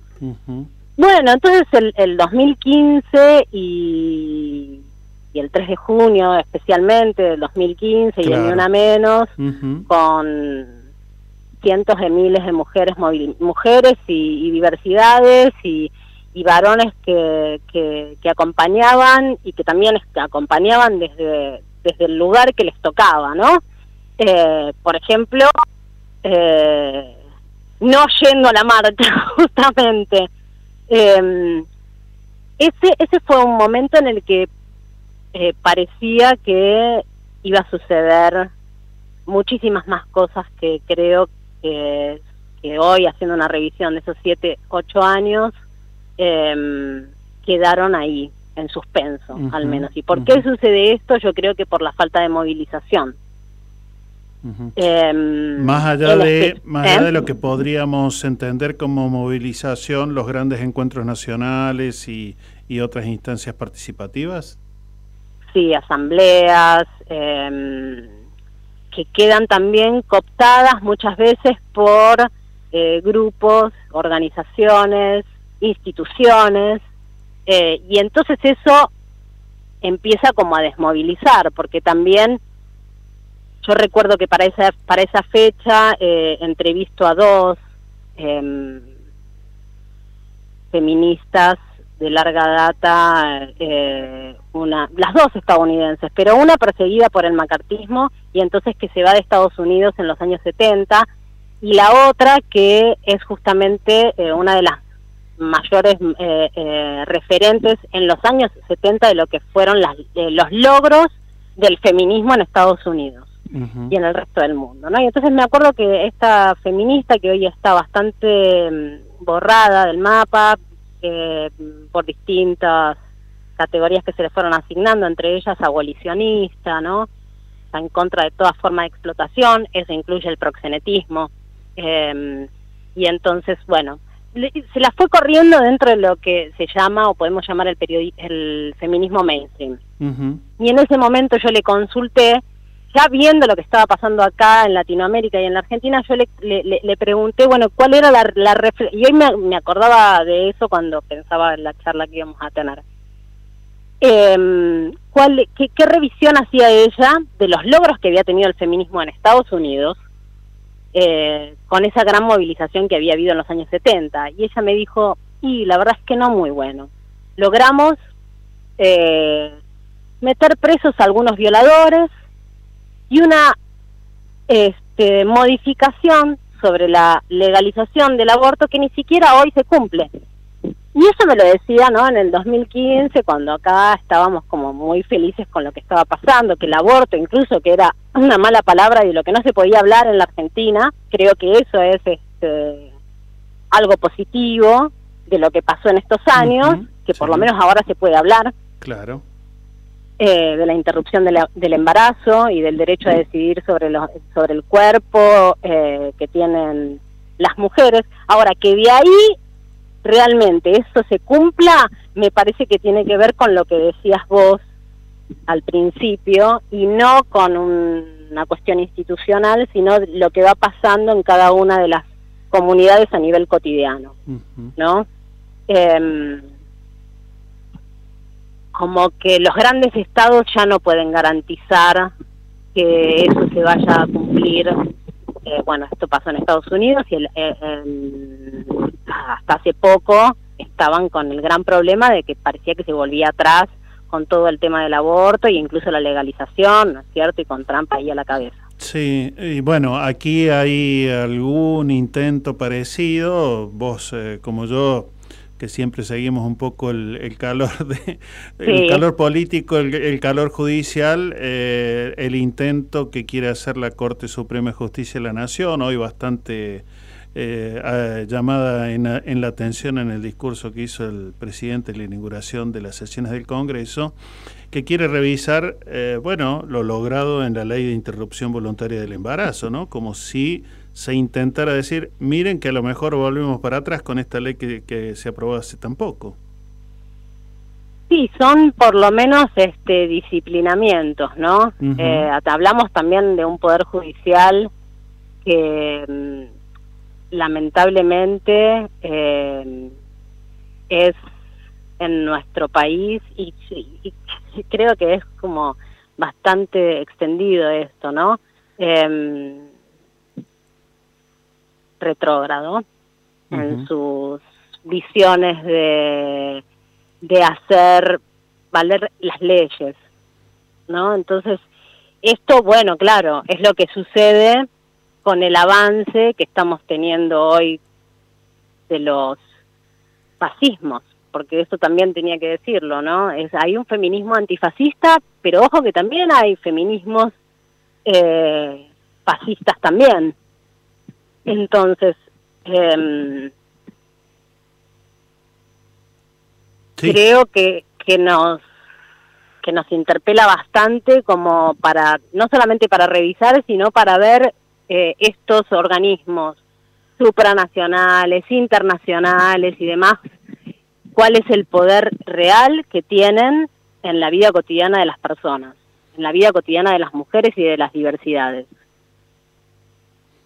Sí, yo creo que, que estamos en, en este tiempo complejo, bueno, en este aspecto, como podríamos incluso mencionar algunos otros que exceden in- incluso eh, el eje que, que, bueno, sos vos, son, son todas las mujeres y las diversidades en, en esta época, ¿no?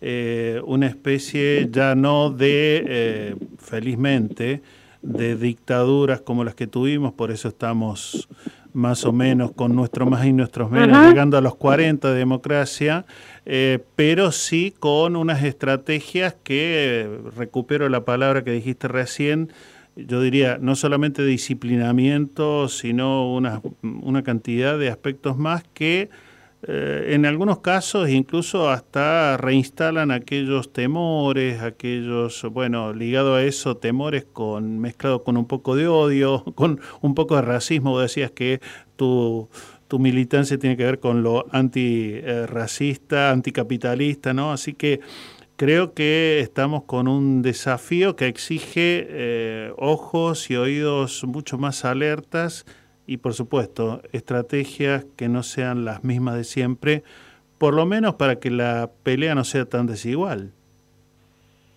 Claro, porque lo que sucede, ¿no? Y esto, el, el- hablando con generaciones ante- anteriores de, feministas, bueno, te decía, la otra persona eh, perseguida por el macartismo, su marido, un militante antirracista afro, eh, y ella, una comunista en Estados Unidos, ¿no? Que eh, se van de Estados Unidos, per- perseguidos en su momento por el Selma James. Y muchas veces cuando yo he hablado con ella, después de ser mi entrevistada, devenimos amigas, compañeras, eh, yo le, le, le preguntaba esto, si, es, si ella era feminista, y ella me decía, bueno, yo soy feminista, eh, y, y me citaba, ¿no? De dónde venía, eh, con, como hoy ella está en Inglaterra, instalada en Inglaterra, eh, un feminismo de clase obrera, o como lo dicen ellos, working class, que hoy prácticamente no se escucha. Porque hay como, por eso también te decía, ¿no? Anti, eh, agreguémosle antifascista. ¿Desde qué lugar estoy hablando? Porque seguramente eh, hay palabras o términos o, o terminología que yo voy a estar utilizando que no que no inocentemente está fuera de la de la discusión ya, ¿no? Clase obrera. o clase trabajadora, decimos Día Internacional de la Mujer, no Día Internacional de la, Mu- de la Mujer Trabajadora, eso no es inocente y no pasa y no y no y no sucedió eh, por nada. Entonces creo que hay por qué también hoy, después de, de que creímos logrados y, avance, eh, haber avanzado con eh, la conquista de algunos derechos para mujeres, diversidades y minorías, puede venir una Corte Suprema o un presidente de la Corte Suprema y poner en cuestión un derecho conquistado por la sociedad. Sí, lamentablemente, y bueno, se, se- se nos van yendo los minutos, pero eh, ya ha dado varias muestras esta Corte Suprema. Vos recordarás cómo salimos también a la calle para mm, parar el 2 por 1 que Ajá. querían eh, reinstalar. Bueno, eh, una cantidad de mm, aspectos, bueno, estos audios que circulan de estos acuerdos espurios entre lo que es el este muchacho que tiene casi toda la Patagonia, Lewis, eh, más algún sector político, más algún sector, eh, bueno, mm, de- del mundo de la gran corporación de la comunicación. Eh. Así que hacen todos los deberes para que realmente el prestigio ande por el suelo, al menos el de ellos. Yo creo, sigo creyendo en la justicia, pero el tema es que no de la mano de ellos. Sí, hay justicia, no hay justicia, ¿no? Eh, es, eh, es eso, me parece como lo que mm, nos toca revisar un poco. No debiera, eh, realmente si son conquistas profundas, no debieran poder ser eh, cambiadas rápidamente por, por el dedo de nadie, ¿no? Eh, digo esto extendido a lo que son las conquistas de, de- de las mujeres trabajadoras, las conquistas de la clase trabajadora eh, y de los grupos y minorías o diversidades, como quieran llamarse. Eso no debería ser que, bueno, mañana entonces viene este otro y viera un cambio profundo. Eh, entonces ahí me parece como que nos toca revisar un poco y ya con esto mm, hay revisiones incluso en lo que lo- con lo que pasó con los feminismos en otras partes del mundo que llaman a esto que ha pasado de tomar las conquistas de mujeres y diversidades bueno en su momento lo llamaron pinkwashing con lo que tenía que ver eh, con el movimiento LGTBIQ más eh, y las conquistas de sus derechos y ahora se llama purple washing, ¿no? Que quiere decir como un lavado morado de la imagen, sea de eh, las empresas eh, que cooptan esto y o de las instituciones, gobiernos y demás que hacen como propias las conquistas de los derechos, ¿no? Algo así se puede también retomar con lo que fue la conquista de los derechos civiles eh, de los afro, negros eh, en Estados Unidos. Em, cuando se copta eso y entonces se institucionaliza y de alguna manera se lo desactiva, porque se desactiva la movilización constante que tenemos que tener como compromiso, creo yo, como sociedad. Yo hoy por hoy, la verdad es que lo veo en eso, es como una militancia cotidiana, es como la maternidad. No se puede eh, desentenderse ni un minuto de esa situación de desigualdad, de disparidad, de violencias que sufrimos cotidianamente. eh, y lo veo más de que, ese, que esa es la alternativa, estar atentos, también que las instituciones y los gobiernos estén atentos a las críticas y a, la, y a los cuestionamientos que se hacen de cómo llevan adelante las políticas. Y me parece que es eso, ¿no? Retomar la, la movilización y la, y la politización constante. Bueno, clarísimo tu, tu remate. eh, yo no, no, no, no puedo agregar algo mucho mejor ahí. Queda muchísimo por charlar, pero bueno, queríamos por lo menos ver por algunos caminos por los que nos llevaste vos, eh, Ximena. Así que agradecidos aquí en De Boca en Boca para que reflexionemos, bueno, otra vez. No es el único No. mes el dedicado a la mujer, pero es donde, eh, en todo caso, el calendario pareciera que centra más la atención. Así que te mando un fuerte abrazo. Abrazo, Néstor, y muchas gracias a vos y a ustedes. Chao, hasta pronto. Chao. Todas nuestras producciones las podés volver a escuchar en debocaenboca.wordpress.com.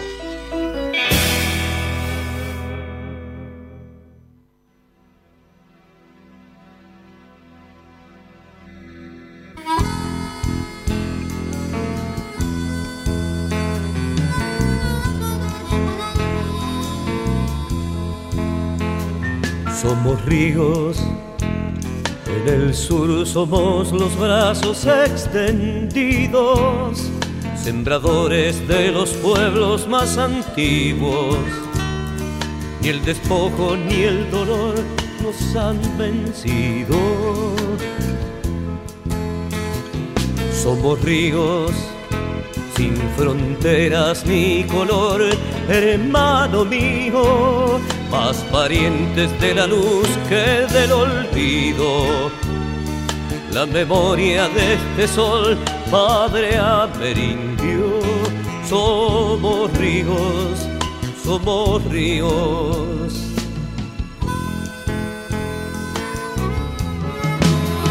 Somos ríos, el abrazo más austral, la cementera, misterio luminoso en nuestras venas. Nos arrastra a ser los libres de estas tierras. Somos ríos, somos ríos.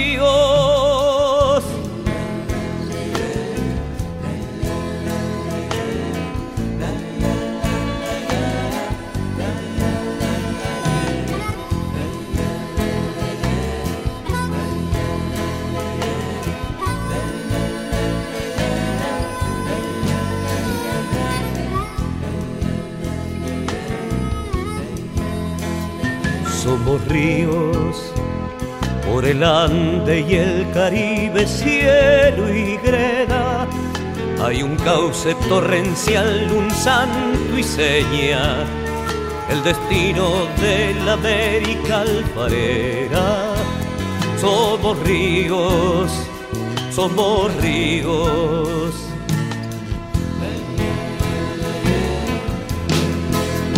Somos ríos,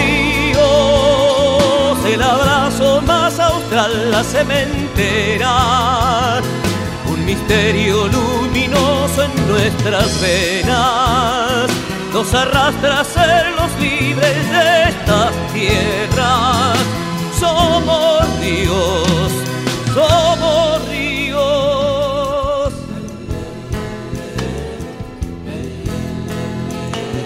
Como los ríos somos, y es América la piel que atravesamos. Como los ríos somos, nuestro gesto, nuestro idioma no ha cambiado. Somos ríos, nuestros sueños jamás serán traicionados. Somos ríos. Somos ríos, el abrazo más austral, la cementera, un misterio luminoso en nuestras venas, nos arrastra a ser los libres de estas tierras. Somos ríos, somos ríos.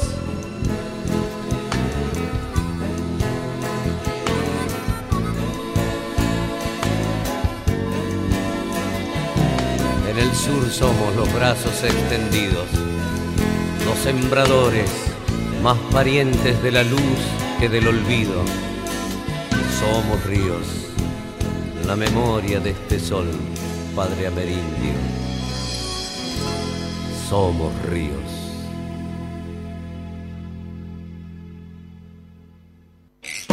Radio UNDAD, docentes, no docentes y estudiantes tienen que decir. Radio UNDAD, la radio de la Universidad Nacional de Avellaneda. Hacemos pie. Recorremos todos los paisajes de la ciudad de Avellaneda y los distintos escenarios barriales, con agenda propia. Hacemos pie, paisajes y escenarios, de lunes a viernes de 10 a 12 horas. Hacemos pie. Diario De lunes a viernes, de 9 a 10 de la mañana, realizamos un repaso por la actualidad universitaria en las voces de los protagonistas. Diario UNDAB. Entrevistas a referentes sociales, culturales y académicos. Diario UNDAB. De lunes a viernes, a las 9 de la mañana. Hey, Zoe, ¿viste lo que publicaron en Radio UNDAB? No, no, no, no, ¿qué? ¿Qué? Me lo perdí. No, no, es espectacular, tenés que buscarlo. ¿Pero cómo? ¿Dónde? Eh, en las redes sociales. Pero Facebook, Twitter, Instagram. Exactamente. Búscalo como UNDAB Medios. Ahí encontrás todos los contenidos de los medios de comunicación oficiales de la UNDAB. No, Alfredo, ya me pongo a buscarlo. UNDAB Medios en Twitter, Facebook e Instagram. Aruna, Asociación de Radiodifusoras Universitarias Nacionales Argentinas. Somos 63 radios en cada región del país. De este a oeste y de oeste a este. Somos radios universitarias. Somos plurales. De norte a sur y de sur a norte. Somos federales. Recorriendo todas las regiones. Somos Aruna. Todas las provincias. Comunicación Federal. Desde nuestras universidades. Aruna. Asociación de Radiodifusoras Universitarias Nacionales Argentinas. Recordar y hacer memoria no son la misma cosa, porque hacer memoria es tomar la palabra para poder contar. Si preguntan por vos, la nueva novela de Nerio Tello, una historia hecha de retazos con el amor cómplice y el pasado reciente como una herida colectiva que todavía sangra. Si preguntan por vos, de Nerio Tello, disponible en todas las librerías. Ediciones SICUS, libros para una cultura de la integración.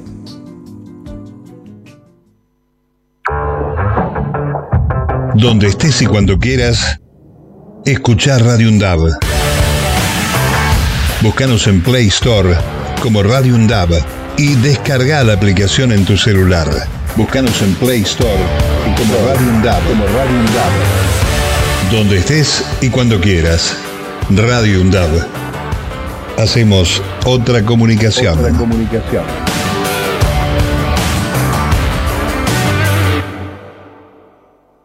Diálogo Internacional, el programa conducido por Atilio Borón, una producción de Radio UNDAP y Somos Radio AM530. Diálogo Internacional, con la participación especial de la periodista Telma Luzani, junto a un equipo integrado por Paula Klachko, Federico Montero y Marcelo Rodríguez. Sábados de 18 a 20 horas. Repetición los martes a las 18. Diálogo Internacional. Radio UNDAB la voz de la comunidad universitaria de Avellaneda. Radio UNDAB.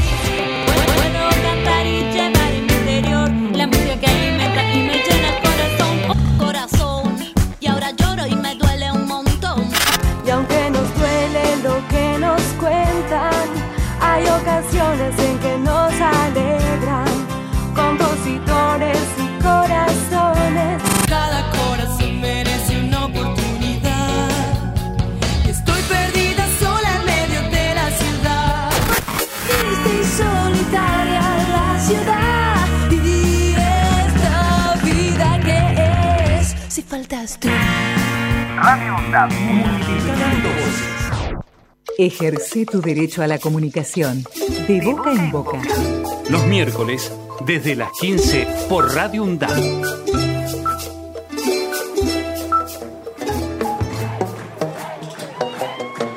Muy bien, y aquí estamos en el último tramo de nuestro programa de Boca en Boca. Y bueno, ahí no sé si la tecnología nos estaba jugando una mala pasada o si el operador eh, me estaba preguntando, ¿trajiste alfajores o algo de Chiloé? Porque me parece que por eso no enganchaba el llamado. Víctor Savitoski, ¿cómo te va? ¿Qué tal? Muy, bien, buenas tardes. Lo que le traje de Chiloé es tranquilidad, trabajo, baile y, y un vino que se llama Cauderer. Todo eso le traje. Y yo creo que se prende con el baile y el vino acá el operador. No tengo ningún problema. Hay una cueca brava, decirle que también, ¿eh? Hay que bailarse una cueca brava, compañero. Ah, bueno, entonces veo que te ha ido muy bien. Sí, yo creo que teniendo las expectativas que uno normalmente le pone a un viaje de tanta duración, lo que me ocurrió fue qué me iba a pasar tres años después, exactamente tres años después. Y encontré eh, el mismo lugar, sobre todo desde el punto de vista humano. La pandemia yo no la noté por ahí esta capacidad que haya afectado tanto. El mundo rural es bastante diferente que en el mundo urbano. Ahí como los espacios entre casa y casa son tan largos, ponerle entre una casa y otra casa hay dos kilómetros, entonces no se sintió tanto la pandemia. Pero me, me, me he encantado, ¿eh? Consideré, hasta te digo sinceramente, pensándolo bien, entendés lo que te quiero decir, Sí, ¿no? señor. Sí, señor. Volvería en un ratito. Y, y Víctor, bueno, eh, además de la tranquilidad y por supuesto esas, esa síntesis que recién decías entre baile, eh, buen vino, producción, digo, eh, estaba tu libro. O sea, un poco eh, con excusa o sin excusa, bueno, el libro es un producto de aquel primer viaje, yo creo, de todo lo que ya en aquel momento te trajiste y ibas a devolver un poco de todo eso, ¿no? Ay, a ver si lo podemos recuperar. Eh, estamos con nuestro compañero Víctor Savitoski. Ustedes saben que, bueno, él escribió, eh, ya está en su segundo libro, en este caso Chiloé, eh, Andares y Sentires, eh, y mm, le ha ido más que bien, ha estado eh, un- una buena cantidad de días y recién le estaba intentando decir cuando se cortó la comunicación a Víctor que bueno, eh, con tu libro yo creo que has ido un poco a compartir parte de lo que te habías traído en la mochila en el primer viaje, ¿no es cierto, Víctor? Mira, hubo tres presentaciones de los que podríamos llamar formales. La primera en el Galeón Azul, la Casa de la Cultura de Ancud, que es la segunda ciudad en importancia en Chiloé.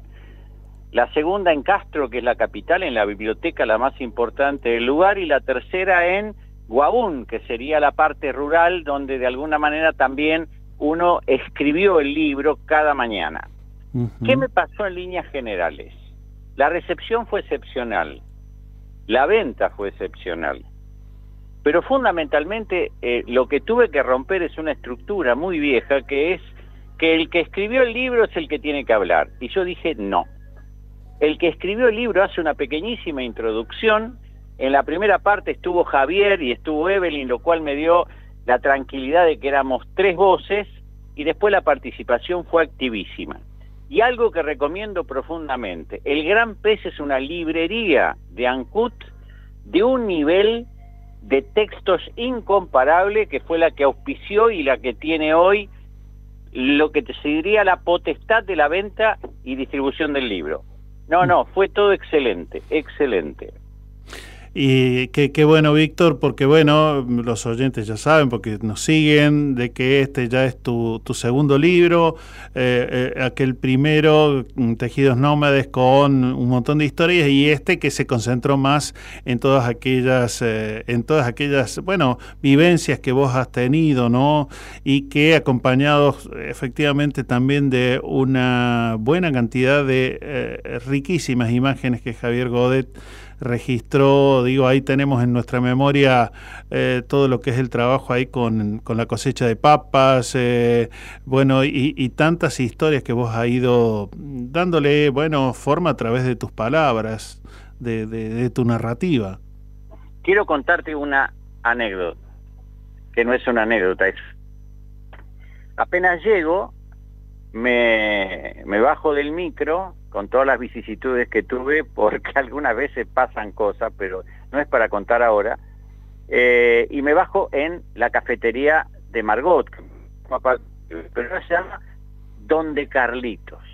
Abrazo a Margot, mañana a la mañana vengo a tomar un café, y Carlitos es un niño que hoy tiene 11 años, que me mira sorprendido, y me dice, ¿vas a venir mañana? Digo, voy a venir mañana. La página 128 del libro habla sobre Margot. Y yo me tomo el trabajo de leerlo en voz alta y darle un libro a Carlitos para que me vaya siguiendo la lectura. Cortito, de menos de... Él, los brazos de Margot, la abraza y se pone a llorar. Digo, con solo eso, el libro ya tuvo una razón de ser. Mm. Imagínate qué fue lo que descubro después. Que Carlitos fue encontrado abandonado en un tacho de basura de Ancut cuando tenía 14 meses. Uy. Entonces, Ahí. es, es, fue impresionante. Impresionante eso que se vive. Qué bueno, Víctor. eh, ahí a veces se, se entrecorta, pero mm, qué bello entonces, primero que lo hayas eh, podido concretar ese viaje, la presentación varias, que ya nos acabas de decir. Eh, habrá que pensar entonces ahora en las presentaciones que van a empezar a ocurrir aquí. Que la Casa de la Cultura seguro. Eh, y todo lo que aparezca no importa la dimensión, ¿no? Eh, eh, un centro de jubilados es una opción, una sociedad de fomento, este, en Visita a ti tengo una propuesta que seguramente aceptaré, en la Biblioteca del Río, todo lo que aparezca voy a ir. Para uno o para mil personas voy a ir, porque la verdad que me da muchísimo placer presentar el libro. Y, Y me tocó, Sí. me tocó pequeñísimo cierre en la capital, en Castro, un señor que tiene 40 años, el poeta más importante del lugar, que se llama Néstor Contreras, perdón por el nombre, que me dio con un palo. Me mató. Me dice, ¿qué se creen que pueden venir a hablar estando solamente un mes? Y habló de la Argentina. ¿no? Y ahí, ahí aparece lo maravilloso de lo colectivo. Evelyn salió a defender la posición, Javier salió a defender la posición y yo cerré. Todos, casi todos los integrantes del encuentro me pidieron disculpas en nombre del poeta de la zona. Y él al final me dijo, te pido mil disculpas y para que veas que es sincera te regalo un libro. Esas cosas pasaron. Bueno, entonces hay mucho más para compartir eh, y eh, esto ha ocurrido fuera del micrófono. Vos has eh, afirmado que pensás venir en vivo y en directo a estos estudios de la radio pública de la UNDAP. En dos semanas estoy ahí.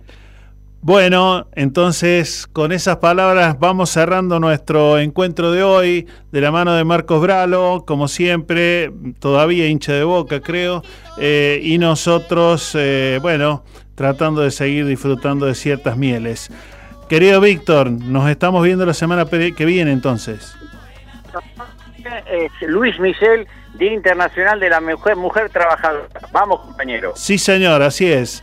Nos estamos yendo entonces, queridos amigos, queridas amigas. Será hasta la próxima. Espero que la pasen bien. Chau.